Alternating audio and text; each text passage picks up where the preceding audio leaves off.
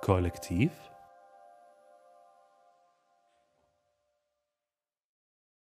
Herzlich willkommen zu Kollektiv und jetzt brauche ich nur noch den Gast heute zu begrüßen. Tom Herzog. Hallo, einen wunderschönen Nachmittag. Es ist extrem schön draußen. Wir freuen uns trotzdem, dass wir heute hier herinnen sein dürfen. Und ich darf gleich äh, vielen, vielen Dank sagen für die Einladung. Bin sehr, sehr gespannt. Bin bestens vorbereitet, nämlich überhaupt nicht.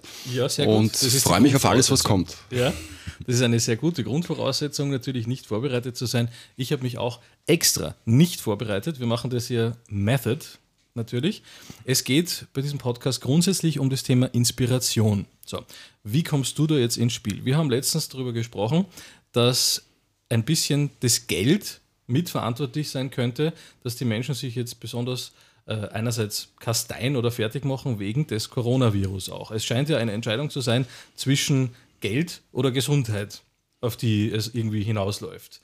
Und wir wollen Alternativen diskutieren und die Menschen ein bisschen inspirieren, hier ein bisschen vielleicht freier zu denken. Vielleicht erreichen wir auch den einen oder anderen politischen Verantwortlichen, der sagt, weg mit dem Geld, ich denke jetzt ganz anders von heute auf morgen.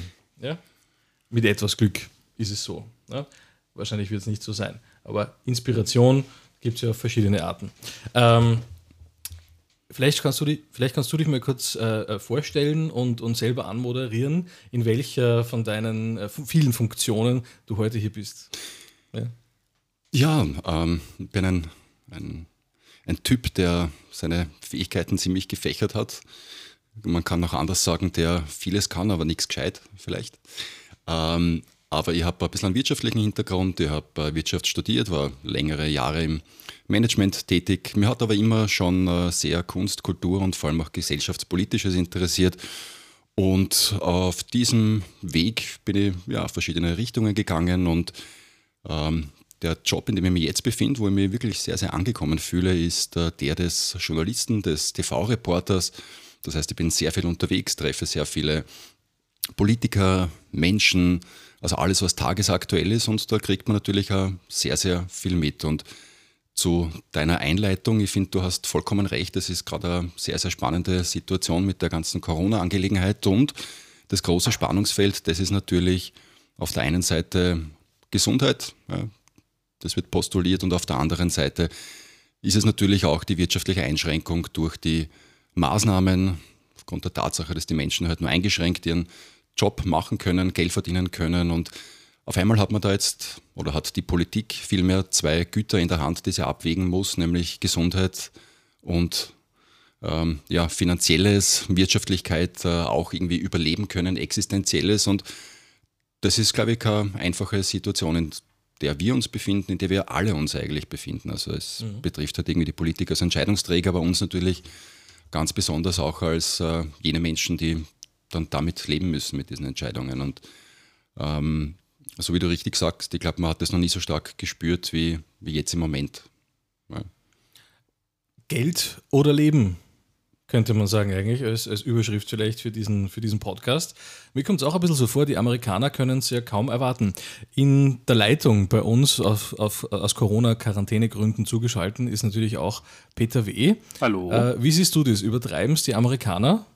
Wollen die alle schon wieder aufsperren jetzt in, in, in der Kürze der Zeit? Die haben jetzt quasi nur ein paar Wochen Shutdown äh, gemacht und wollen und müssen haben sich jetzt entschieden für Geld anstatt Gesundheit, wie es scheint. Ja, aber das System in Amerika ist auch ein ganz anderes als bei uns zum Beispiel, weil die haben ja diese ganzen äh, Auffangnetze nicht, die wir haben. Äh, die haben keine MA40 oder kein äh, ja, Dings.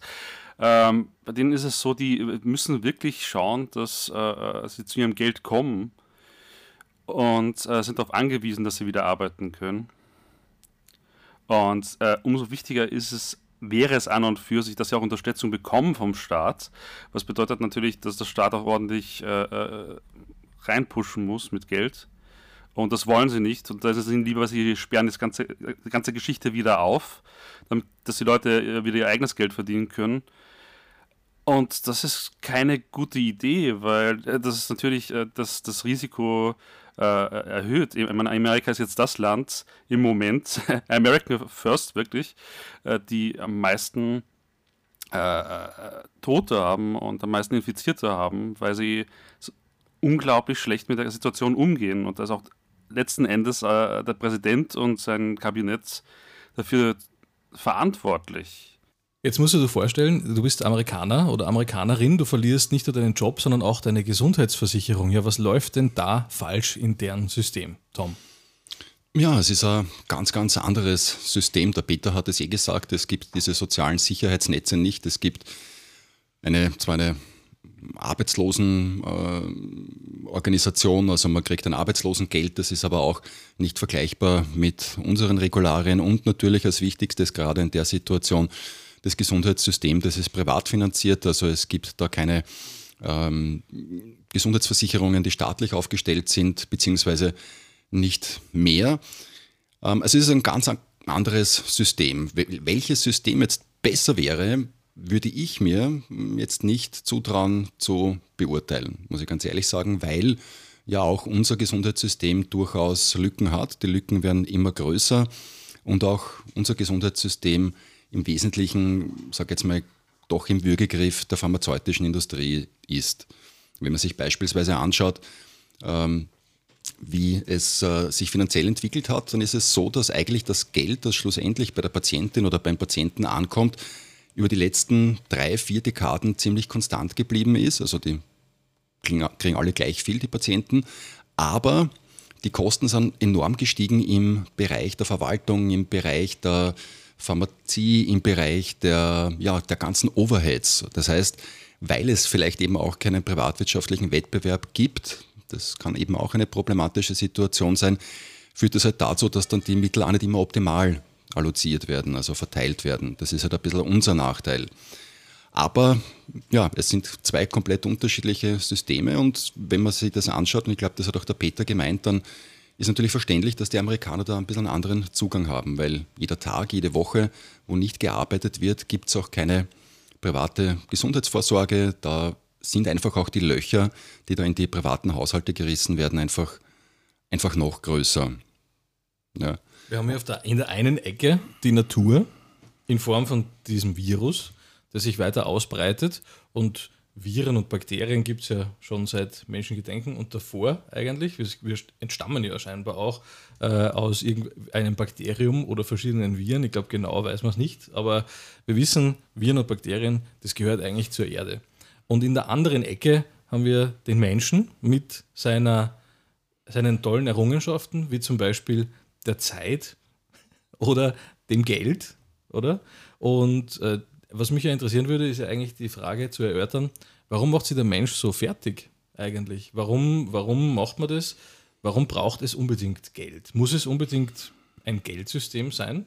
Wie siehst du das? Du hast ja in der Wirtschaft auch gearbeitet und auch viel mit Geld zu tun gehabt. Ich auch, war in der Bank zum Beispiel, also zumindest mit Ein- und Auszahlungen im Geldbereich habe ich was zu tun gehabt, beruflich. Hat mir aber nicht so viel Freude bereitet, gerade deswegen, weil ich mir auch gedacht habe, das kann es ja nicht sein, äh, dass ich das mein ganzes Leben lang mache.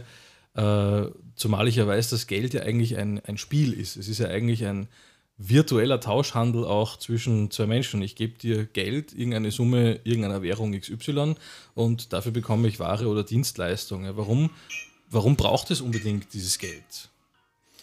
Naja, ganz ohne Geld wäre es natürlich schwierig. Also wenn man jetzt nur den Tauschhandel hätte, ja.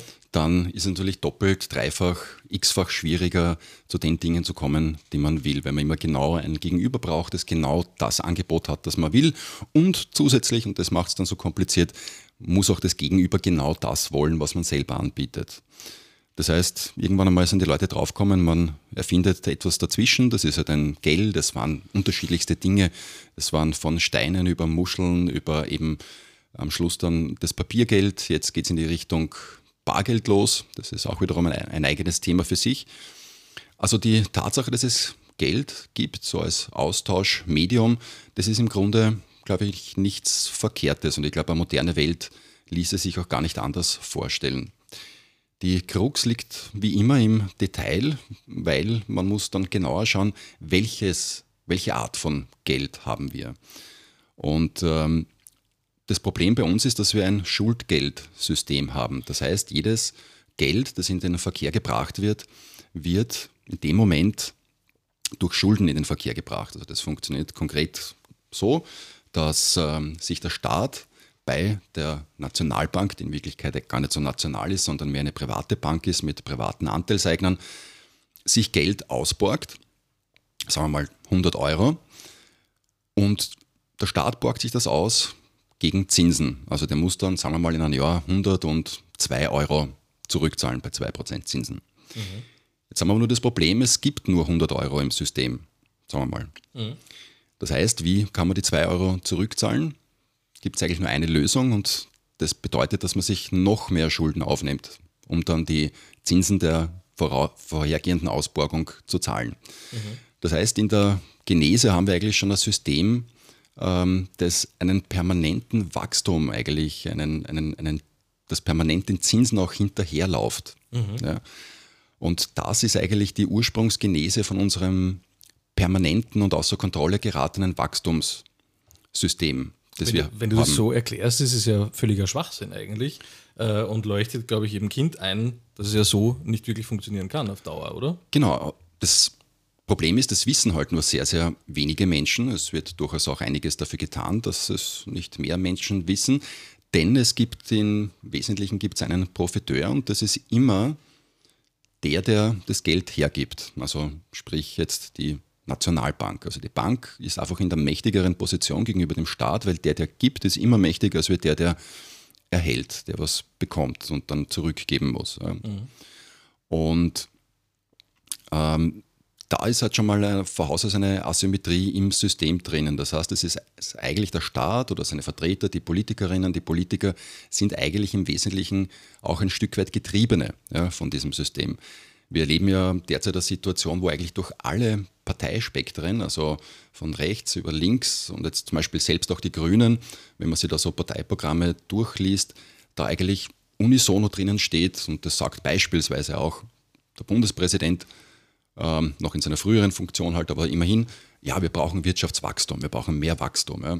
Was eigentlich zum Beispiel bei Grünen total schräg ist. Das passt eigentlich überhaupt nicht zu dieser mhm. Harmonie mit der Natur und im Einklang und nachhaltig und ressourcenschonend etc. Mhm. Aber diesen Widerspruch, der ist noch nicht wirklich aufgelöst worden. Man nimmt es einfach so hin, dieses System, wie es im Moment ist. Mhm. Und dieses System, das existiert auch schon länger, das existiert seit ca. 200, 250 Jahren, ist entstanden bei den, oder im Zuge der Napoleonischen Kriege, dann wurde die Bank of England gegründet und dieses Prototypmodell der Bank of England, der Nationalbank, dieses Modell wurde dann in weiterer Folge, sage jetzt mal, in den kolonialen Bestrebungen auch äh, in andere Länder exportiert. Und es gibt mittlerweile nur ganz, ganz wenige Länder, die dieses System nicht haben. Das sind beispielsweise Nordkorea, Iran, also genau die unter Anführungszeichen Schurkenstaaten, die man jetzt natürlich auch völkerrechtswidrig angreifen muss oder jetzt Handelskriege führt oder sonst irgendwas. Also es geht da mhm. schon auch um ganz klar um, um Macht und ohne jetzt zu viel ins Detail zu gehen, der Punkt ist einfach, dass es ein System ist, das permanenten Wachstum braucht, ein Wirtschaftswachstum, um sozusagen den Status quo was unseren Wohlstand betrifft, zu halten. Ja, mhm. Einfach, dass es uns nur so geht, wie es uns heute geht, damit das morgen auch der Fall ist, müssen wir morgen oder in einem Monat noch mehr erwirtschaften. Wir müssen noch effizienter werden oder wir müssen noch mehr Arbeitsteilung machen. Mhm. All diese Dinge. Und deswegen sind wir alle ja auch irgendwie in so einer Mühle drinnen, ja, durch alle Berufe. Wir sehen das ja auch, es ist ja eigentlich ja schräg. Wir, in unserer Lebenszeit, die letzten 20, 30 Jahre, ist alles effizienter geworden. Es gibt Computer, es gibt Hilfsmittel, es gibt Roboter mhm. mittlerweile. Eigentlich müsste man ja denken, dass wir mittlerweile mit zwei, drei Tagen die Woche arbeiten auskommen müssten. Mhm. Weil es ist alles effizienter, die Computer nehmen uns die Arbeit ab, es geht schneller. Man arbeitet heutzutage ja auch wirklich zehnmal so viel mhm. äh, als zu Großmutters Zeiten zum Beispiel. Da war das alles noch gemütlicher. Genau, mhm. genau. Und dieses, äh, dieses, dieser permanente Druck, das hat natürlich auch Auswirkungen. Ja. Es, es, geht uns da nicht immer gut, wir haben Burnouts etc. etc. Mhm. Und das Problem ist halt, dass in diesem Zins- und Zinseszinssystem die Effizienzgewinne, die wir erwirtschaften, weil wir einen besseren Job machen, weil wir besser einteilen, weil wir uns Sachen einfallen lassen mhm. und die daraus resultierenden Effizienzgewinne, die bleiben nicht sozusagen auf unserer Ebene, der Arbeiter und Angestellten, sondern die werden immer in der Pyramide sozusagen nach oben getragen. Mhm. Das heißt, diese Effizienzgewinne, die wandern nach oben zu immer weiter höheren Stellen und uns, einfachen Leuten, sage ich mal, steht das Wasser eigentlich ziemlich konstant der Oberkante Unterlippe. Mhm. Und das ist also die, die Grundproblematik, in der wir uns befinden. Und diese Grundproblematik, an die wir uns ja eigentlich auch irgendwie schon gewöhnt haben, die wir teilweise auch gar nicht anders kennen, weil wir da hineingeboren worden sind, diese Grundproblematik wird halt ganz besonders sichtbar in der jetzigen Situation, so wie du gesagt hast, in der Corona-Situation, die ja überhaupt eigentlich als ja, wie ein Vergrößerungsglas wirkt, wo man ja sehr vieles eigentlich deutlicher sieht, woran es mangelt, woran es scheitert, ähm, was vielleicht auch zwischenmenschlich nicht so passt. Auf einmal sind äh, Beziehungen, sehen sie von einer ganz anderen Seite, alles ist irgendwie auf einmal angespannter und, und, und vielleicht existenzieller und dann, dann kommt so der, der richtige Charakter irgendwie raus. Mhm. Und bei, der, bei dem wirtschaftlichen Thema ist es ähm, eigentlich auch so. Ja, es ist eine Entscheidung zwischen Geld oder Leben, die jetzt in der Corona-Zeit eine Rolle spielt, aber eigentlich ja auch zu jeder anderen Zeit. Ich bin ja zum Beispiel auch der Meinung, ich finde ja, Geld macht wahnsinnig viel kaputt. Auch Versicherungen, wenn man sich überlegt. Welche Versicherung gibt es denn wirklich? Also, warum soll ich Geld bezahlen für eine Versicherung? Aber das ist wieder ein eigenes Thema.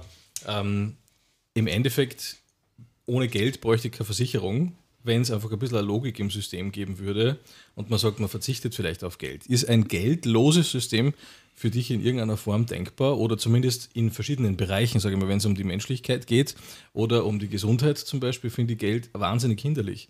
Insbesondere, weil du es vorher angesprochen hast, auch bei den äh, Pharmakonzernen oder den Pharmafirmen, so gut sie auch sind, die Tabletten, die sie uns verkaufen, die müssen sie auch irgendwie wieder äh, die, die, die, äh, äh die Erarbeitung dieser Tabletten, also die Vorarbeit, die müssen sie auch irgendwie wieder finanzieren.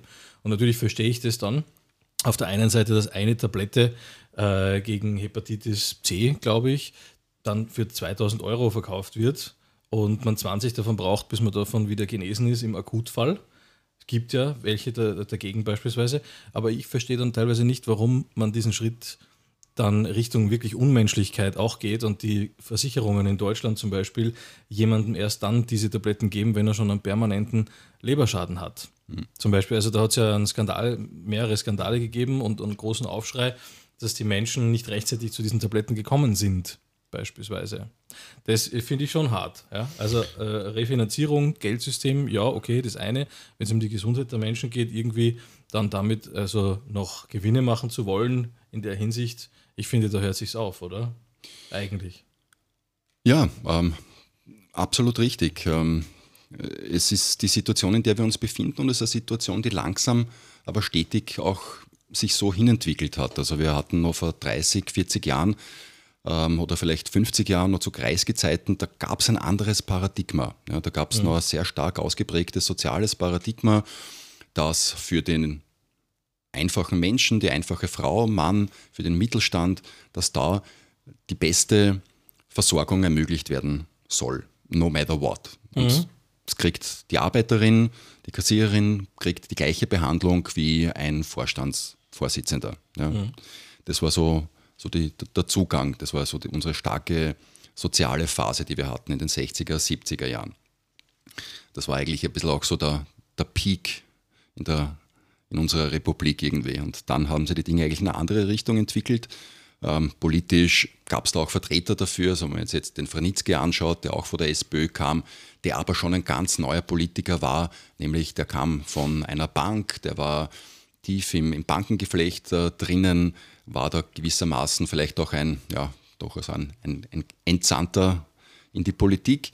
Ja. Und da haben sie dann die Dinge langsam äh, begonnen zu verändern. Da wurde massiv entstaatlicht, da wurde eingespart, da war auf einmal das Diktat, na, es muss nicht für alle zugänglich sein, sondern es muss wirtschaftlich sein, ja, weil es muss sich ausgehen, man muss es ja bezahlen, mhm. es muss effizienter werden und wir haben ja so viele ähm, Dinge, die nicht effizient laufen und äh, deswegen muss das alles geändert werden in eine sehr neoliberale äh, Wirtschaftsordnung. Und man hat eigentlich sukzessive diese öffentlichen Güter, die Gesundheitsversorgung, aber auch andere Dinge, stufenweise in eine neoliberale Wirtschaftsordnung übergeführt.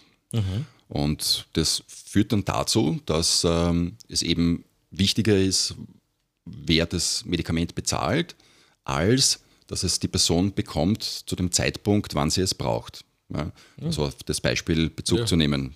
Da hat jemand schon dieses Medikament unbedingt gebraucht, da musste aber unnötig lang warten, weil es vielleicht auch ein überzogener Preis war, weil äh, eben das wichtiger ist. Und diese Trumpfkarte der Wirtschaftlichkeit, die schlägt im Moment halt alles. Ja. Mhm. Das Ganze wird halt insofern dann noch eigentlich lustiger oder, oder paradoxer, wenn man sich dann noch zu Gemüte führt, dass das Geld, weil wir vorher darüber gesprochen haben, ja eigentlich aus dem Nichts geschaffen wird. Das können die Banken auf der einen Seite durch ähm, die Nationalbank und auch durch die fraktionelle Reservehaltung einfach erfinden. Ja? Mhm. Also wenn du dir jetzt zum Beispiel 1000 Euro Kredit aufnimmst bei einer Bank, dann braucht die Bank in ihren Büchern nur 100 Euro haben. Und den mhm. Rest, das nennt sich eben fraktionelle Reservehaltung, den können sie einfach erfinden. Das heißt, eine Bank kann zehnmal so viel Geld verborgen, als sie in Wirklichkeit hat. Ja. Mhm. Und das heißt, du hast das eh eher schon gesagt, äh, sehr schön, es ist eigentlich alles ein Fantasiekonstrukt und das, und das stimmt auch.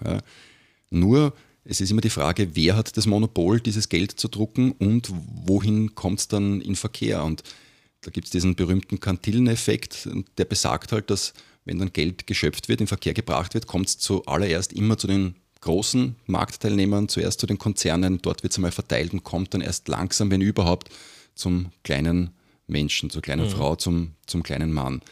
Also wir sind als Betroffene sind wir extrem eingespannt bei diesem Geldsystem, aber diejenigen, die es richten können, die haben eigentlich mehr oder minder carte blanche, weil die können so viel Geld drucken, wie sie wollen. Das passiert jetzt gerade auch in den Vereinigten Staaten, da wird gerade das Helikoptergeld in Umlauf gebracht.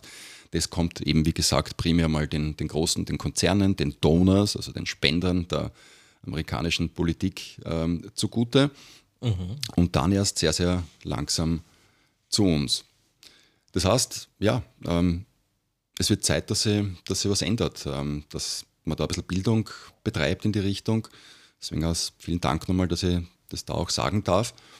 Und ähm, dass wir uns da ein bisschen auch zumindest gedanklich, wenn es nicht gleich äh, tatsächlich funktioniert, aber zumindest gedanklich ein bisschen von, dieser, von diesem Wachstumsmodell, von diesem Zinseszinsmodell entfernen können und das mal ein bisschen in Frage stellen. Ich glaube, das wäre mal ein guter, ein guter Schritt. Mhm. Äh, Peter, wie siehst du das? Ähm, du bist ja als Künstler auch unterwegs oder wie seht ihr beide das? Ähm, du hast ja auch immer wieder in Gesprächen gesagt, Geld macht so vieles kaputt im Kunst- und Kulturbereich. Ja? Das ist wahr. Oder zumindest ja. Paraphrasing, was ich jetzt hier betreibe. Ja? Aber woran liegt es? Warum macht Geld so viel kaputt? Ja, weil du darauf achten musst, dass du es hast und äh, wie du es verteilst. Äh, Gerade im Kunstbereich äh, gibt es so viele Leute, die, äh, äh, ähm, die, die auch angewiesen sind darauf, weil die wollen ja auch von ihrer Kunst leben. Aber sobald du äh, von der Kunst leben willst, hast du das Problem, dass du wirklich auf jeden Cent schauen musst und schauen musst, dass du nicht, dass du nicht übrig bleibst. Und da geht halt viel Zeit und Energie äh, flöten, die du ansonsten äh, für kreative Arbeiten tatsächlich äh, aufwenden könntest. Und ich, ich Jetzt kann aber natürlich nicht jeder einfach Künstler sein. ja. Nein, aber äh, es, ähm, man könnte natürlich auch argumentieren, äh, ähm, betrifft das nur die Künstler oder betrifft das nicht auch andere äh, Felder? Es gibt genug Leute, die, die, die äh, selbstständig sind und die das gleiche Problem haben, die sich auf ihre Arbeit konzentrieren müssten eigentlich, weil sie als Selbstständiger willst du ja äh, äh, diesen Job machen. Äh, du hast ja dafür gearbeitet, dass du ihn machen kannst. Und jetzt kannst du ihn erst recht wieder machen, weil du wieder auf die Kohle schauen musst. Wie blödsinnig ist das eigentlich? In welchen Bereichen, Tom, würdest du das Geld ähm, abschaffen?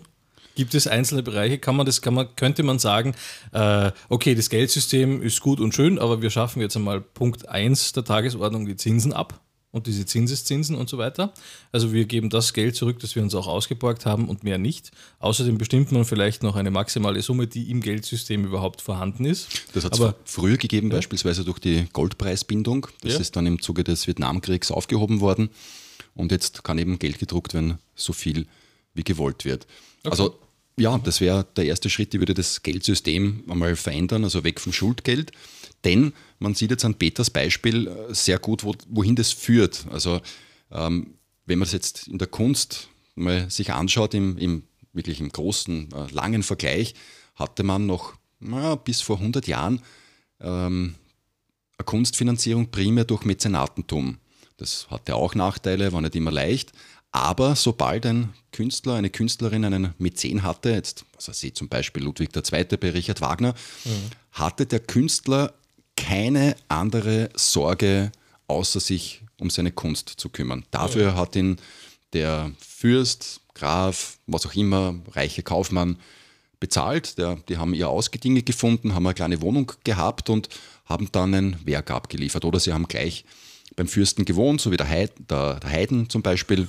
Mhm. Der war da so Haus- und Hofkomponist und waren eben wirklich komplett frei für ihre Produktivität, für die Kunst. Ja, man musste aber dann auch manchmal Kriegsgerät zum Beispiel herstellen und so. Und wenn sozusagen der Mäzen gesagt hat, wir brauchen dies und das, hat man auch natürlich nach seiner Pfeife tanzen müssen, unter anderem. Gibt es auch solche Geschichten. Ne? Natürlich, natürlich. Aber ich, wenn man es einmal auf die Kunst bezieht, ich glaube, dass jetzt die Künstler jetzt wahrscheinlich nicht so unbedingt in den Krieg geschickt worden sind. Die haben dann vielleicht irgendwie einen Marsch komponieren müssen oder sonst irgendwas. Mhm, vielleicht auch, ja. Aber eben auch, mussten natürlich auch den Vorgaben und Wünschen des Mäzenen folgen. Mhm. Aber wenn man es jetzt vergleicht zu der Situation, die der Peter gerade geschildert hat, äh, in der sich Künstlerinnen und Künstler heutzutage wiederfinden, und ich habe ein bisschen auch in dem Bereich gearbeitet, dann ist es ja wirklich so, vielleicht kann es der Peter bestätigen, ähm, dass man zum Teil wirklich 50 Prozent seiner Zeit, seiner Ressourcen aufwenden muss für Overhead-Dinge. Also das ist die Buchhaltung, es ist die Steuererklärung, es ist äh, die ganzen Banksachen, es sind Förderungen, das ist ja auch alles ein Dschungel. Ähm, da bleibt dir dann eigentlich relativ wenig Zeit und, und das ist ja, glaube ich, vielleicht sogar das wichtigste Gut für einen Künstler, äh, wenig Nerven am Schluss. Ja. Du bist dann eigentlich eh schon so geschlaucht und auch mit deinen existenziellen ähm, Gedanken beschäftigt, dass dann wiederum nochmal 30 Prozent von der Zeit brauchst, dass du mal wiederum in einen Zustand findest, wo es kreativ sein kannst und dann ist der Tag vielleicht auch schon einmal aus. Es ist tatsächlich so, dass, äh, also mir persönlich ist das nicht passiert, aber äh, Freunden von mir, die äh, das auch machen, die auch selbstständig sind, die äh, da wird oft geklagt, dass äh, sehr, sehr viel Zeit drauf geht dafür.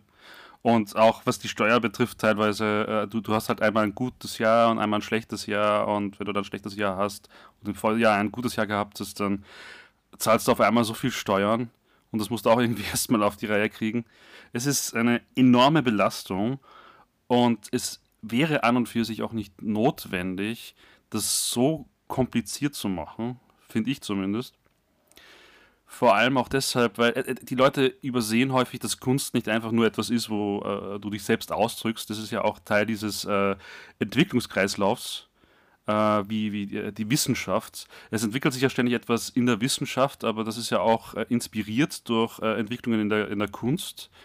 Wenn man sich zum Beispiel jetzt, ganz blödes Beispiel, Star Trek anschaut, die hatten damals schon so etwas ähnliches wie ein iPad. Also da hat sich ein gewisser Steven Jobs äh, sicher äh, ein paar Ideen rausgeklaubt aus der Science Fiction. Umso wichtiger, dass, dass, dass die Kunst sich frei entfalten kann, äh, damit wir daraus lernen, damit wir daraus äh, unsere Inspiration ähm, greifen können und uns weiterentwickeln können. Weil dieses System, das wir jetzt haben, das äh, das, das blockiert uns völlig. Also äh, wir, wir, wir, entwickeln uns nicht in dem, äh, in dem äh, der Geschwindigkeit oder in dem Ausmaß, äh, wie wir es eigentlich sollten. Das, das, ist ja auch so eine Sache mit Geld. Äh, äh, Geld geht ja nicht verloren. Es ist ja nicht so, als ob ich dass ich das verheize oder so, sondern äh, der eigentliche Sinn ist ja, dass das Geld im Umlauf bleibt. Und gerade jemand so wie ich, der äh, das Geld ausgeben muss für besti bestimmte Sachen, hält das ja auch im, im, im äh, äh am, am, Laufen. Aber eine, eine, große Organisation, die das Ganze, äh, äh, wie, wie dann ihre Mitarbeiter verteilt, die dann das investieren in irgendwelche Börsenpakete oder in irgendwelche, wo, wo das Geld versickert das ist das Schlechte für die Wirtschaft, oh, eigentlich. Und äh, für, für, für alle eigentlich, für das System.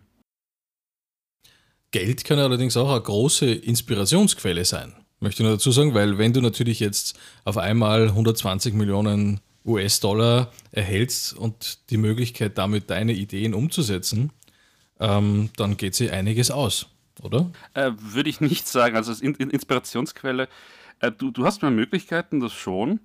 Aber ähm, was du mit diesen Möglichkeiten machst, das, ist, das liegt ja letzten Endes immer noch an dir, nicht am Geld. Ja, manche Ideen sind schwer umzusetzen. Wenn du denkst zum Beispiel an diesen Film Avatar, ich meine, du hättest natürlich jetzt auch Menschen in blauen Kostümen durch die Gegend hüpfen lassen können, aber so diese Vision umzusetzen zum Beispiel ist wahnsinnig teuer und du musst ja die Leute auch bezahlen, äh, die das animieren in dieser Qualität. Also es gibt schon Ideen, gerade im Science-Fiction-Bereich, weil du es angesprochen hast, die kosten einfach Geld. Da musst du einfach in die Tasche auch greifen können. Und da geht es auch um den, um den 3D-Designer und um den, um den Artist, der zum Beispiel wie bei Herr der Ringe, wie bei Star Wars, wie bei Star Trek, wie bei Avatar dann auch diese Dinge modelliert. Ne? Da gibt es ja den Künstler, der macht vorher Skizzen und dann gibt es die 3D-Artists, die dann sozusagen dieses Ding nachbauen, also zum Beispiel irgendein Schloss oder Mordor oder sowas in die Richtung, die müssen ja auch irgendwie die Miete bezahlen. Ja, aber da sprichst du schon wieder etwas an, das äh, wie eine eigene Baustelle ist. Ähm, die, die, die Filmbranche, das ist ja eine, eine eigene Industrie. Da geht es ja wirklich darum, dass, dass Leute Arbeitsplätze haben, dass Geld fließt und, und, und Geld gemacht wird und so äh, weiter. Ähm, ich sehe aber auch, dass äh, äh äh, es, es geht ja beim Film oder eigentlich bei einer Geschichte geht es darum, dass du etwas zu erzählen hast. Und äh, wenn deine Story gut ist, wie dringend notwendig ist es, dass du tatsächlich auch äh, CGI hast oder äh, Explosionen und so etwas? Äh, ich, ich merke das zum Beispiel, meine Lieblingsserie, äh, du, du weißt, wovon ich spreche, Doctor Who, die hatten ja niemals niemals das Budget von Star Trek. Also die Amerikaner haben da irrsinnig viel Geld reingepfeffert in, in, in, in, uh, die erste Star Trek-Reihe äh, 1966. Äh, Und Doctor Who hatte nie so viel. Aber sie haben viel mehr Wert darauf gelegt, äh, dass die Story gut ist. Und das hat gut funktioniert und, und äh, mittlerweile ist es die am längsten laufende Science-Fiction-Serie irrsinnig erfolgreich. Mit äh, Leuten, wie, mit, mit Autoren wie äh, äh, Stephen Moffat, der zum Beispiel Sherlock geschrieben hat, oder, oder, oder Mark Gettis und, und, oder Douglas Adams. Was wir als, von Douglas Adams alles haben und der hat angefangen bei Doctor Who. Und da merkst du einfach, dass das äh, äh Geschichte, eine Geschichte zu erzählen, ist äh, eigentlich viel interessanter und auch viel mehr Wert, äh, äh, du kannst viel mehr daraus äh, gewinnen, als wenn du einfach irgendein ein, ein, ein, äh, Spektakel hast, irgendein ein, äh, irgendein großes CGI-Masterpiece, äh, wo kaum auf die Geschichte geachtet wird, wo teilweise wirklich auch grobe Fehler passieren, weil die Leute sich nichts mehr scheißen, weil es eigentlich nur ums Geld verdienen geht. Ich meine, ich, ich verstehe auch, dass, dass, dass, dass, dass die mittlerweile einfach das brauchen, weil sie von irgendwas leben müssen. Aber äh, ich merke auch, dass das äh, so nicht weitergehen kann. Wir brauchen gute Geschichten, weil wir lernen auch daraus und wir entwickeln uns daraus. Und ähm, Eben, ist ja auch Teil der Kultur. Ja. Auch Schauspiel im Theater beispielsweise ist ja was, was eigentlich die Menschheit dann äh, vorantreibt oder wo wir gerade bei Science Fiction sind. Das sind ja teilweise auch Inspirationen, die wir dann wieder mitnehmen in den Alltag, wo wir sagen, ach, so ein Ding wäre eigentlich cool als Computer, wenn wir das herumtragen könnten wie ein iPad oder so. Ja. Und die Erfindung des Tablets, naja, hat er dann nicht lange auf sich warten lassen, aber lange bevor es technisch möglich war, hat man schon bei Star Trek gesehen. Mhm. Das ist jetzt ein kleiner Teil. Ich meine, ich denke mir, äh, es ist vielleicht auch ein Teil gerade Science Fiction wäre jetzt ein Teil für jetzt ein bisschen zu weit, wenn wir das jetzt vertiefen würden, glaube ich, in diesem ja. Podcast. Aber streifen wir es kurz, dieses Thema, weil es geht ja bei uns im Podcast jetzt auch ein bisschen um Science Fiction. Es geht ja um die Science Fiction zu sagen, lassen wir das mit dem Geld zumindest in manchen Bereichen sein. Revolutionieren wir das Geldsystem und äh, schauen wir wieder ein bisschen auf das, was wirklich wichtig ist, nämlich die Menschen eigentlich. Ich hätte dann eine Frage an Tom. Ja, oder? Ich hätte eine Frage an Tom. Ja. Ähm, was ich nämlich nicht verstehe, ist, äh, dass äh, wir, die einfachen Menschen, wir sind ja auch Konsumenten. Und eigentlich müsste die Wirtschaft doch auch darauf schauen, dass es zumindest ihren, den Leuten, denen sie ihren Kram verkauft, äh, halbwegs gut geht. Weil wenn sie die Konsumenten nicht haben, dann haben sie relativ wenig von der ganzen Wirtschaft. Ja, stimmt absolut. Ähm, ich darf vielleicht nur kurz davor zu deinem vorigen Punkt was sagen, ja. weil ich den wirklich sehr, sehr gut gefunden habe. Ähm, ich finde, man sieht an den Hollywood-Streifen sehr, sehr gut, wie sich das entwickelt hat von einer Zeit, wo die Story eigentlich im Vordergrund war, weil es vielleicht auch die technischen Möglichkeiten noch nicht so gab. Und die richtig guten Regisseure, die sagen auch, es ist ihr Credo, Story is King. Ja, je besser die Geschichte ist, je spannender, je interessanter, je ähm, anziehender die Charaktere sind, je lebhafter, umso mehr wird man davon in Beschlag genommen. Ja. Es reicht ja oft, wenn wir ein gutes Buch lesen und wir wähnen uns in einer anderen Welt. Ja. Und ich glaube, das, was wir in Hollywood jetzt über die letzten Jahrzehnte gesehen haben, ist, dass der Fokus immer weniger geworden ist auf äh, die Story, mehr hin zu diesem ganzen visuellen und audiovisuellen Bombast und CGI und diese ganzen Fantasiewelten. Und in Wirklichkeit wird er im Moment nur ein Superhero-Film nach Schablone rausgestampft nach dem anderen. Ja. Und das Ganze hat eigentlich kreativ nicht wirklich viel Wert. Ja. Am Anfang waren die vielleicht noch ganz gut, aber dann ist das ja alles sehr, sehr beliebig geworden. Und ich glaube, da braucht es wiederum, und das wird dann eh wiederum kommen, es ist ja alles zyklisch und im Pendel, da wird es wiederum eine, eine Entwicklung in die andere Richtung geben und, glaube ich, geben müssen, weil ja dann schlussendlich auch diese ähm, Konstrukte auch von der wirtschaftlichen Seite, so Filme, die dann, was nicht, so 500 Millionen kosten und die dann 2 Milliarden einspielen müssen, das ist ja alles auch extrem schwer zu stemmen. Ja. Also irgendwann hast du da so einen riesen Wasserkopf und irgendwann einmal wird das einfach zu kopflastig auch. Ja. Und ähm, ich glaube, in der Situation befinden, befinden wir uns. Und jetzt nur zu deiner Frage, äh, Peter. Du hast vollkommen recht. Ähm, normalerweise müsste es so sein, dass auch wenn diese Effizienzgewinne immer weiter nach oben wandern, dass es dann irgendwann wiederum eine Umverteilung gibt. Und auch Adam Smith, das war so der erste wirklich, ähm, ähm wirkliche Star der Ökonomie in den, so im 18. Jahrhundert, der das Prinzip der Arbeitsteilung entdeckt hat und in seinem Buch The Invisible Hand, die unsichtbare Hand, niedergeschrieben hat, der hat äh, gesagt, ja, also durch Arbeitsteilung, wenn wir uns einfach die Arbeit aufteilen und immer kleinteiliger werden, dann ist das ein Wohlstandsgewinn für alle und fürs Kollektiv. Aber er hat selbst in seinem Buch festgestellt, dass, wenn das System lange läuft, sich der Wohlstand und die Ressourcen irgendwann an einem konkreten Punkt an der Spitze wahrscheinlich dann ähm, sammeln werden. Ja. Und auch er hat gesagt, und das ist genau das, was du angesprochen hast, Peter, dass es dann irgendwann einmal eigentlich auch oben eine Abschöpfung geben müsste und dann müsste das wiederum unten zugeführt werden. Und das war auch so in den 70er Jahren eben noch unter Kreisge auch die Denke beim Gesundheitssystem oder auch bei der Kultur, dass man gesagt hat, man führt diese Mittel eigentlich wiederum unten zu, macht ein relativ gut aufgestelltes Gesundheitssystem, wo es einfach die Leistungen gibt, no matter what. Ja, wurscht, ob du jetzt eine E-Card hast oder sonst irgendetwas, du gehst in ein Spital und wirst bestmöglich behandelt. Ja, also ich, ich komme dann noch aus einer Zeit, späte 70er, Anfang der 80er Jahre, da war das einfach so. Da hat niemand irgendjemand um eine E-Card gefragt oder sonst mhm. irgendwas, sondern du bist einmal behandelt worden und alles andere ist dann nachher gekommen.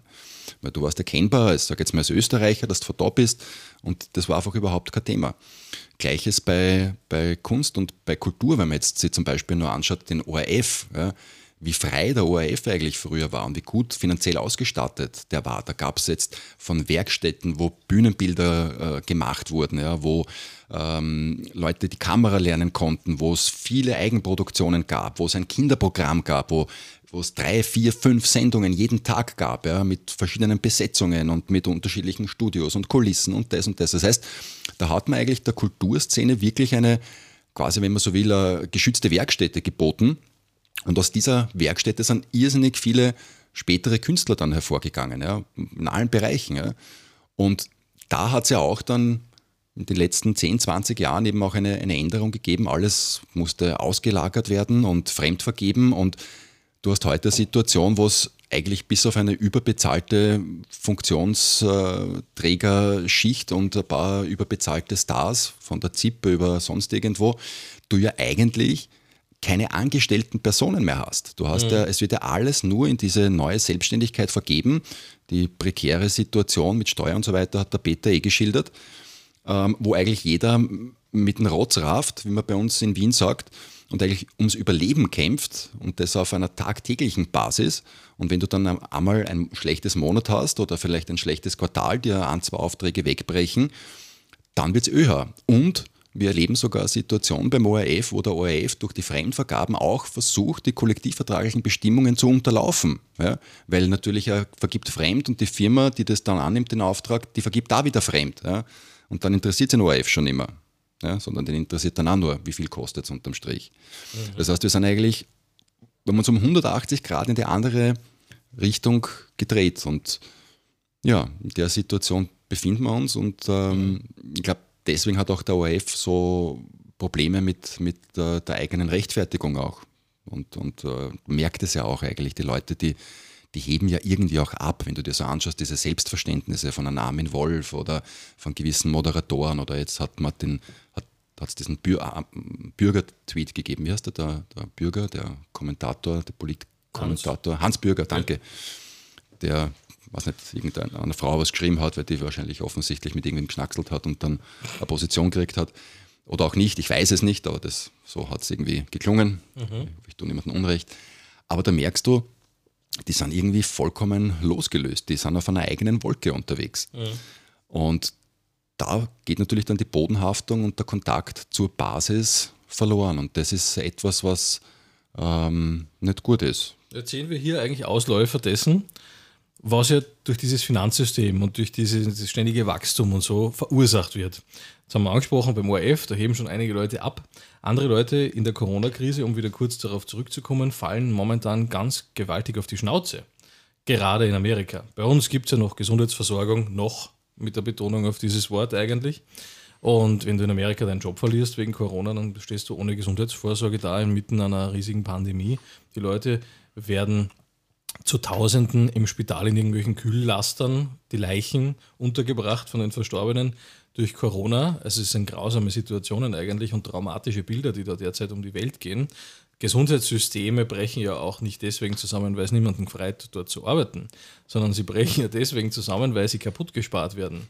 In Amerika, in, in, England äh, und auch in Österreich merkt man jetzt erst, dass man auf dem falschen Weg war. Ich glaube nur, dass wir noch genügend Krankenhäuser und genügend Personal gerade noch so hatten, um irgendwie gerüstet zu sein. Aber du merkst es auch hier in Wien. Ein Messezentrum wird umfunktioniert zu einem Notspital für den Fall, dass man es braucht. Wir brauchen es derzeit ja nicht, aber es wird schon umfunktioniert, weil man weiß quasi schon, ui, da haben wir was Falsches gemacht. Wir haben das System offensichtlich kaputt gemacht, äh, bevor wir bedacht haben, dass es vielleicht einmal zu einer Situation kommt, wo wir es eben brauchen können. Und das ist das, was ich meine. Der Mensch finde ich, muss zur Erhaltung der Spezies eigentlich schon langsam einmal ein bisschen einen Schutzreflex entwickeln und sagen, Geld, okay, aber erstens ohne Zinsen, zweitens grundsätzliche Services sind für die Bürger von einem Land einfach immer, immer kostenlos und da wird auch gar nicht mit Geld gespielt in dem Sinn, sondern man bezahlt einfach, so wie es eh, also es ist eh, die, das Krankenhauspersonal vom AKH oder so ist ja angestellt bei der Stadt Wien, nicht bei irgendeiner GmbH noch derweil, so wie zum Beispiel auch beim ORF. Und da arbeitest du halt für die Stadt Wien, kriegst entsprechend deinen Kollektivlohn äh, das ausbezahlt und die Ärzte dann auch entsprechend. Da gibt es wahrscheinlich auch so gewisse Experten, die sicher mehr Geld bekommen als andere, weil sie wahrscheinlich auch Geld in ihre Ausbildung investiert haben. Man darf auch nicht vergessen, da bei der Ausbildung spielt ja auch schon wieder Geld eine große Rolle. Freund von mir macht äh, psychotherapeutische Ausbildung. Weißt du, was das kostet? Der ist, also erstens einmal musst du einen sogenannten Quellenberuf haben. Er musste schon psychiatrischer Krankenpfleger zum Beispiel sein oder zumindest Krankenpfleger wäre ein Quellenberuf, wo du dann anfangen kannst damit. Und dann kostet dieses Studium insgesamt ca. 35.000 Euro.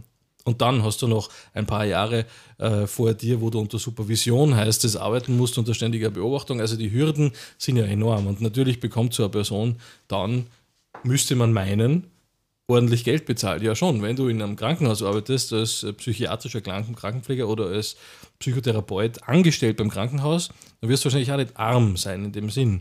Aber sonst heißt es für diese Menschen genau die Branchen, die uns helfen könnten, die uns hier unterstützen könnten, den, den einfachen Menschen sozusagen, einfacher Mensch, ne, der halt arbeitet, ja, und einfach halt vielleicht seine Prioritäten auch woanders hat. Das ist ja das Nächste eigentlich. Ne? Es hat ja nicht jeder Mensch Interesse an unglaublichen Expa unglaublicher Expansion und Wachstum und man arbeitet ja nicht in einer Firma und denkt sich dann, ich möchte, dass dieses Unternehmen den Jahresumsatz steigert von 15 Prozent und daran arbeite ich mit, das ist meine Motivation. Die Leute gehen dahin, arbeiten, machen ihre, machen ihre Dinge, gehen nach Hause und haben dann ihre Kinder, ihre Familie, haben ganz andere Prioritäten und haben vielleicht auch gar nicht so extrem große wirtschaftliche oder monetäre Träume oder Vorstellungen und sagen einfach, nein, nein, ein bisschen einfacheres Leben ist mir eigentlich durchaus recht. Werden aber von diesem Geldsystem unterdrückt zunehmend, gelangen zunehmend in diese Burnout-Situation, brauchen unter anderem auch psychologische Unterstützung, nicht nur Geldunterstützung. Und gerade hier macht auch wieder das Geld alles kaputt, zusätzlich noch weil die Psychotherapeuten müssen sie die Ausbildung selber finanzieren. Sie sind sich nicht sicher, habe ich überhaupt genug Klienten und so weiter. Ja, ja und man kann da bei der Ausbildung, kann man auch noch eins drauflegen, mhm. weil du davon gesprochen hast, ähm, in den Vereinigten Staaten beispielsweise, da kostet ja jedes Studium etwas und äh, mhm. abhängig von der Universität kostet es unterschiedlich viel und das wird ja finanziert über Studiendarlehen, Studienkredite. Mhm. Und das heißt, da, da ist die Situation, da studiert dann jemand ein paar Jahre und der hat dann halt 150.000 Dollar Schulden. Ne? Ja. Der hat aber noch keine Wohnung sich besorgt oder ein Haus oder ein kleines Auto oder irgendetwas. Null. Der fängt quasi mit minus 150.000 an, noch bevor er den ersten Tag gearbeitet hat. Mhm. Ja. Verrückt. Und, ja. dann legen wir gleich noch was drauf, wenn du in Konkurs gehst, in Privatkonkurs, ist kannst mit, jeder, mit jedem Kredit, mit jeder Schuld in Konkurs gehen, bis auf die Studienkredite. Mhm. Kannst du nicht schuldenfrei stellen. Die bleiben dir, die musst du zu 100% zurückzahlen. Das heißt, das ist eine unglaubliche äh, Geisel für die Leute, eigentlich mhm. wie eine Art äh, Leine, an der sie angebunden sind, wo sie ihr Leben lang nicht rauskommen. Also eigentlich da signalisiert, studier bloß nicht. Ja, es, ist, es wird halt ein Luxusgut. Ne? Es ja. wird halt dann führt halt dazu, dass es sich nur Leute leisten können, die vielleicht ähm, familiär entsprechend ausgestattet sind. Und dann hat man ja eigentlich genau die Situation, ähm, wo man nicht wieder hin will, weil das war ja auch bei uns so in den 60er, 70er Jahren eben Bildung muss zugänglich sein, muss für alle zugänglich sein, soll weitgehend barrierefrei sein und da, wo wir uns wieder hinentwickeln, bei uns ist es noch sehr ähm, minimal, aber doch auch Studiengebühren etc. etc ähm, ja, da kostet das dann sehr, sehr, sehr, sehr viel. Und wenn wir von den zwei Bereichen gesprochen haben, also ich glaube gerade Kultur oder auch ähm, die Gesundheit, die Pflege, das sind halt auch so Berufe, die enorm wichtig sind für Gesellschaft, die aber gleichzeitig sich irrsinnig schwer äh, quantifizieren lassen. Du kannst schwer quantifizieren, welchen Wert hat jetzt ein Buch. Ja? Weil das wird jetzt vielleicht mhm. nur über Jahrhunderte gelesen. Das hat nur einen Wert für Menschen über Zeit lange, nachdem es den Euro vielleicht gibt oder den Dollar. Mhm. Ähm, das Gleiche ist, ähm, wie oder quantifizierst du eine, eine wirklich gut gepflegte Person, der es jetzt wirklich auch seelisch wieder richtig gut geht, versus jemand, der halt nur 0815-mäßig die Bettwäsche gewechselt gekriegt hat im Spital. Mhm. Lieblos, ja, ähm, apathisch. Das lässt sich schwer quantifizieren, aber es wäre eigentlich so wichtig, dass den Leuten gut geht im Krankenhaus oder in der Pflegeeinrichtung oder sonst irgendwo, dass die menschenwürdig gesund werden dürfen oder vielleicht eben auch sterben dürfen, wenn sie im Altersheim sind. Dass es eben kein, kein Sterbeplatz ist, ja, wo die Leute halt einfach reingeschoben werden und man wartet halt bis halt, bis halt draufgehen, ne, sondern man, man, man lässt den Leuten nochmal eine neue Phase ihres Lebens Anteil werden.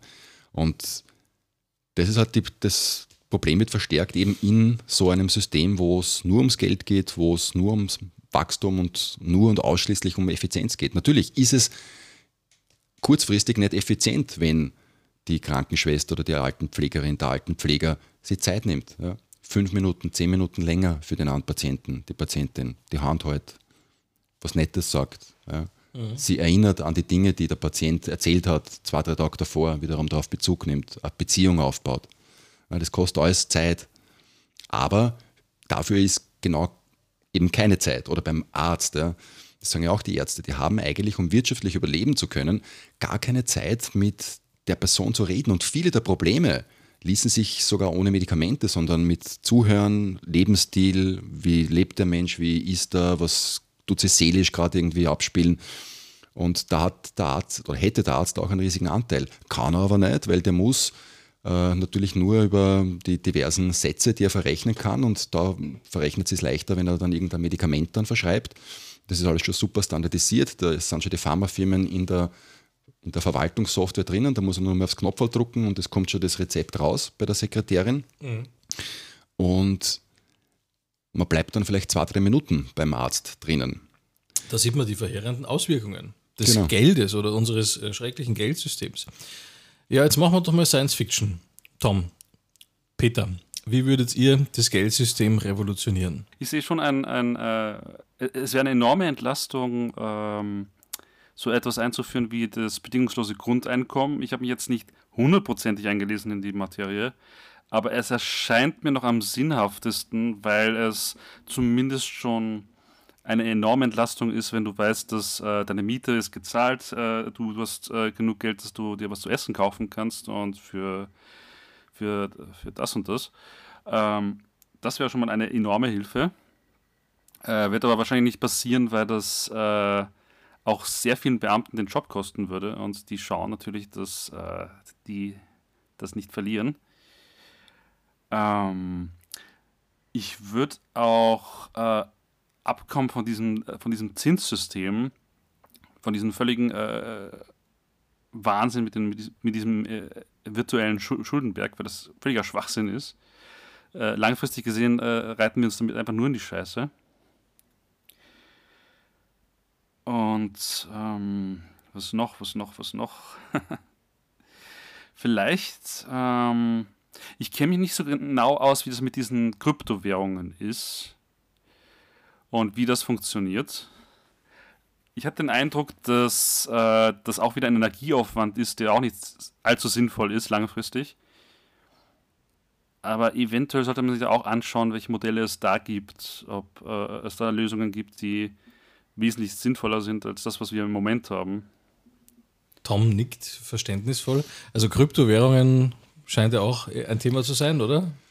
Ja, ich traue mir jetzt ehrlich gesagt auch nicht zu sagen, was jetzt die Patentlösung ist. Ich glaube, wir sind jetzt wirklich gerade am Anfang. Ich glaube, es ist so ein bisschen eine Phase des Erwachens, wo man eben durch die Corona-Krise vielleicht sich selber oder wir uns ein bisschen besser reflektieren. Ich glaube, der erste Schritt ist einfach, dass wir das tun, was wir gerade machen, dass wir darüber reden, dass man die Dinge in Frage stellt, dass man sie informiert, dass man mal eben, ich habe das auch nicht gewusst, ne, wie das funktioniert mit dem Geldsystem. Ich habe es auch irgendwann mal vor ein paar Jahren erfahren und habe mich dann ein bisschen damit beschäftigt.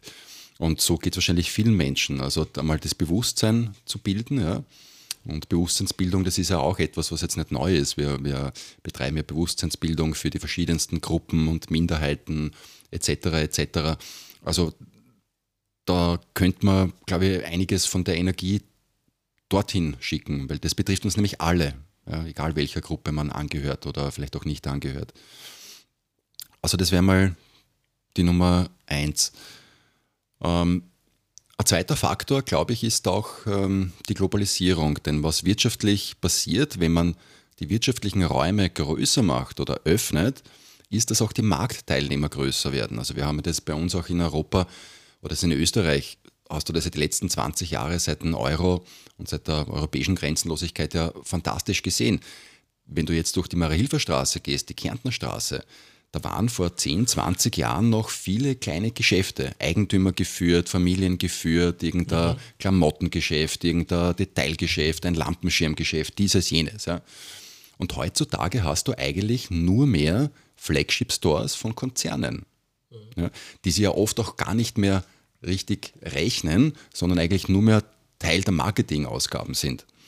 Und das hat natürlich damit zu tun, dass der wirtschaftliche Raum vergrößert worden ist. Es entstehen dann immer mehr, immer größere, also immer weniger, aber immer größere Marktteilnehmer. Dann hast du eben, keine Ahnung, in jeder Industrie, bei der Bekleidung hast du dann im Endeffekt nur mehr zwei, drei große Konzerne, mit denen du es zu tun hast. Ja? Und der Rest, der existiert dann einfach gar nicht mehr. Und das hängt natürlich eben auch mit der Globalisierung, mit immer weiter aufmachen, mit den Wertschöpfungsketten. Das hat man jetzt auch in der Corona-Krise gesehen, dass das auch nicht so gut ist, wenn wir uns nicht einmal Schutzmasken herstellen können. Ähm, dass eben alles eine globale Wertschöpfungskette hat, alles wird auf irgendwelchen anderen Teilen des Planeten hergestellt, ausschließlich zur Gewinnmaximierung. Es gibt ja keinen normalen Grund, warum wir uns Zwiebeln aus China kommen lassen sollten, nur weil sie im Einkauf gerade um drei Cent günstiger sind. Und äh, das nur deswegen, weil die Leute dort unter Sklavenbedingungen oder Lagerbedingungen arbeiten müssen. Und also da ist, glaube ich, auch ein großes Problem drinnen. Ich glaube, das gilt es auch zu überdenken und ich bin jetzt überhaupt kein Nationalist oder so. Aber ähm, ich glaube wieder einmal ein kleiner Schritt zurück in die Kleinteiligkeit, auch in den, ähm, auch nicht so, dass wir jetzt alle Grenzen wieder hochfahren sollen, aber komplett grenzenlos, jetzt, ich spreche jetzt von der Wirtschaft, kann es auch nicht sein, ja, weil das, was wir hatten mit Anything Goes, wir, und die Kamen und wie Wirtschaft studiert habe, da war das Credo, ja, um, auslagern, auslagern nach China und mergen und dieses und jenes. Und alle waren in diesem Wahn gefangen, dass man nichts mehr bei uns produzieren sollte, alles nur mehr in Fernost und so weiter.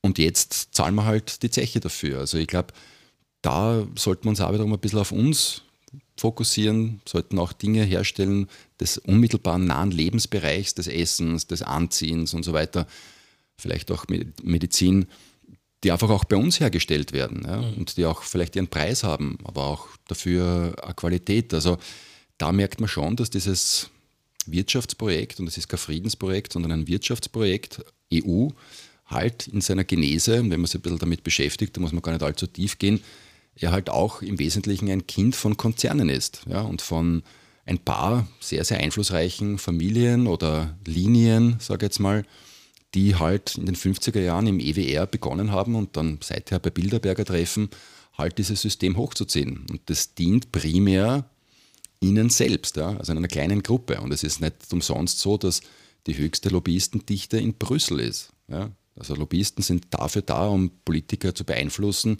wenn man jetzt nicht bestechen sagen will. Ähm, und das findet am meisten auf dem ganzen Planeten in Brüssel statt. Ja. Wir haben wahnsinnig viele Schubladen aufgemacht es geht schon langsam die Zeit aus. Ich habe mir schon gedacht, da kannst du eigentlich noch weitere Stunden lang diskutieren. Du kannst reden über Kryptowährungen. Du kannst äh, sprechen über das Geldsystem, hätte man noch ein bisschen weiter vertiefen können, über äh, das Thema, wie wir als Gesellschaft uns transformieren können. Du hast auch immer wieder mal so äh, gedroppt, solche Sprüche wie es ist ja alles im Wandel, es ist ja alles im Pendel. Was, was hast du damit gemeint, mit dem Pendel? Naja, ich glaube, wir haben auch so dieses Missverständnis bei uns im Laufen, dass alles eine lineare Entwicklung ist. Also so in unserer Generation oder vielleicht noch davor, also so nach dem Zweiten Weltkrieg, da ging es ja eigentlich irgendwie immer nur bergauf. Ja? Alles mhm. ist besser geworden und moderner und toller und und so weiter. Aber wenn man es historisch betrachtet, ist es eigentlich so, dass Geschichte eher etwas Zyklisches ist, dass gewisse Entwicklungen immer wieder kommen und dann auch die Gegenbewegungen wiederkommen und das ist also eben wie ein Pendel, das hin und her schwingt. Man kann das Pendel in verschiedensten Formen charakterisieren. Eine sehr schöne Charakterisierung ist, finde ich, von Eckhart Tolle. Das ist dieser äh, Mentalmensch, weiß nicht genau, was sein Beruf ist, aber mhm. äh, sehr, sehr weiser, weiser mhm. Mensch. Und der hat zum Beispiel gesagt, dass die erste Hälfte des 20. Jahrhunderts sehr männlich dominiert war. Ja. Da hast du eben die Nazis gehabt und marschieren und zwei Weltkriege und ja, und wir müssen und tun und überhaupt.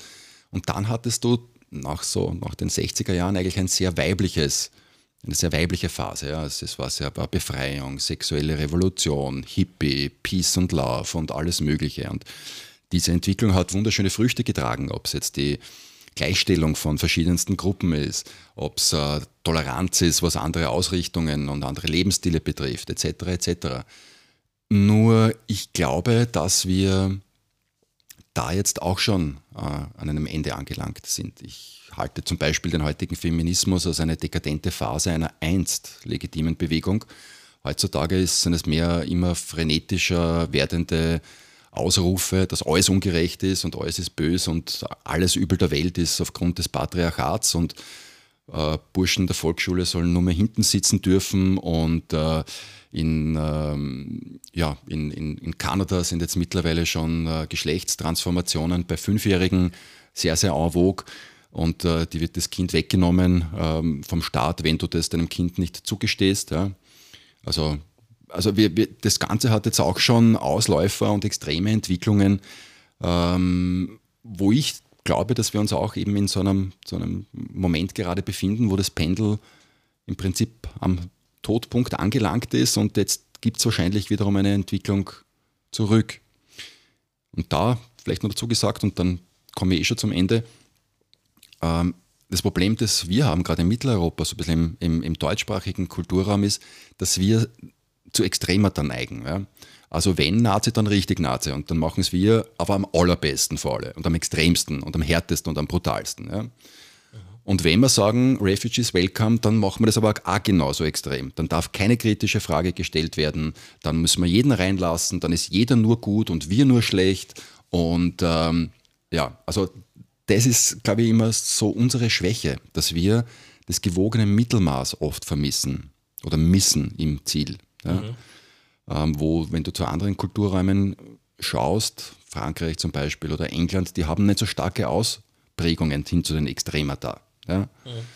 Und ich glaube, es wird wiederum eine Rückbesinnung geben. Ich glaube, es wird wieder mehr lokaler, mehr regionaler, weg von der Globalisierung. Es wird vielleicht auch ein bisschen die eine oder andere männliche Tugend jetzt wiederum, ähm, glaube ich, zum Tragen kommen. Aber was ich mir wünsche, ist, dass wir da jetzt nicht zurückfallen und wiederum daraus den nächsten Extremismus für uns erfinden, an dem wir uns unseren nächsten Strick drehen.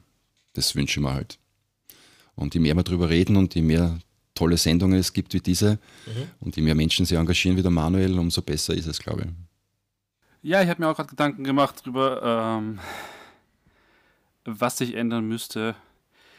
Und ich habe den Eindruck, dass sich auch das äh, Kunstverständnis verändern muss. Ähm, die, die, das Verständnis von Kunst hat sich ja über die äh, Jahr, Jahr, Jahrtausende sehr stark verändert. Früher hast du als, als Kunst äh, ein Handwerk verstanden äh, und, und äh, eine Auftragsarbeit. Äh, und dann irgendwann gab es eine Befreiung in der Kunst und das, das beinhaltete auch Konzepte und Ideen und, und Aktionismen und solche Sachen. Und wir leben halt in einer Zeit, wo Kunst leider auch sehr stark verbunden ist mit Produkten und äh, Produktentwicklungen, weg, äh, weg vom, vom Werk. Und ich glaube halt, dass das auch etwas ist, wo man ansetzen müsste, damit sich etwas ändert, dass sich das Kunstverständnis mal verändert und ähm, dass äh, auch mal mehr wieder in, in den Vordergrund äh, tritt, dass es um mehr geht als um Produkte oder Selbstverwirklichung, sondern dass es, dass es ein, ein, ein dass es etwas ist, das uns weiterbringt und äh, von dem wir lernen können. Und das, äh, das Leben des Lebens, das Wesen des Lebens äh, auch ausmacht. Ich glaube, das äh, würde auch, auch, auch sehr viel äh, helfen bei dem, was der Tom erwähnt hat, äh, und, und äh, was uns bevorstehen könnte noch alles oder wieder bevorstehen könnte, dass wenn wir uns äh, bessere Mittel hätten, uns damit auseinanderzusetzen und auch künstlerisch auseinanderzusetzen damit, dass uns das vielleicht helfen könnte, damit fertig zu werden. Ja, ich glaube, da, da kann ich auch nur zustimmen, wenn ich das nur darf. Also ich glaube, dass, dass, dass das die große Macht eigentlich der Kultur ist und mhm. der Kunst ist, unseren Spiegel vorzusetzen und dieser Spiegel wirkt einfach als, als Regulativ auch. Wir können uns selber erkennen, wir sehen, was wir tun und so können wir uns auch korrigieren und, und so können wir auch reflektiert sein. Und ja, ich würde mich, würd mich freuen, wenn das, wenn das die Kunst wiederum vielleicht ein bisschen mehr aufnimmt und so wie der Peter gesagt hat, weggeht von diesem Produkt, das auch wiederum am Markt natürlich erfolgreich sein muss und und, und sich verkaufen lassen muss, hin zu mehr Posterität. Also wenn du dir anschaust, so in den, im 18. Jahrhundert, da hat kein Komponist oder zumindest die Guten, die haben nicht für die Gegenwart komponiert. Die haben über den Tod hinaus komponiert. Ja. die haben, wollten etwas darüber hinausgehendes schaffen, ja? mhm. etwas, was über der Zeit auch steht. Und ich glaube, das ist vielleicht eine Richtung, in die es wieder gehen kann oder, oder wo, glaube ich, die Kunst einen, einen tollen Beitrag leisten kann, weil das eben nur die Kunst kann. Ja. Alle anderen sind ja eh im, im, im Jetzt ein bisschen gefangen auch und in den Wirren des Alltages. Und die Kunst, die soll, muss deswegen frei sein, damit sie sich frei machen kann und die Dinge halt so sieht, wie, wie sie halt sind und uns dann ein bisschen von, von Latz knallt und uns erkennen lässt.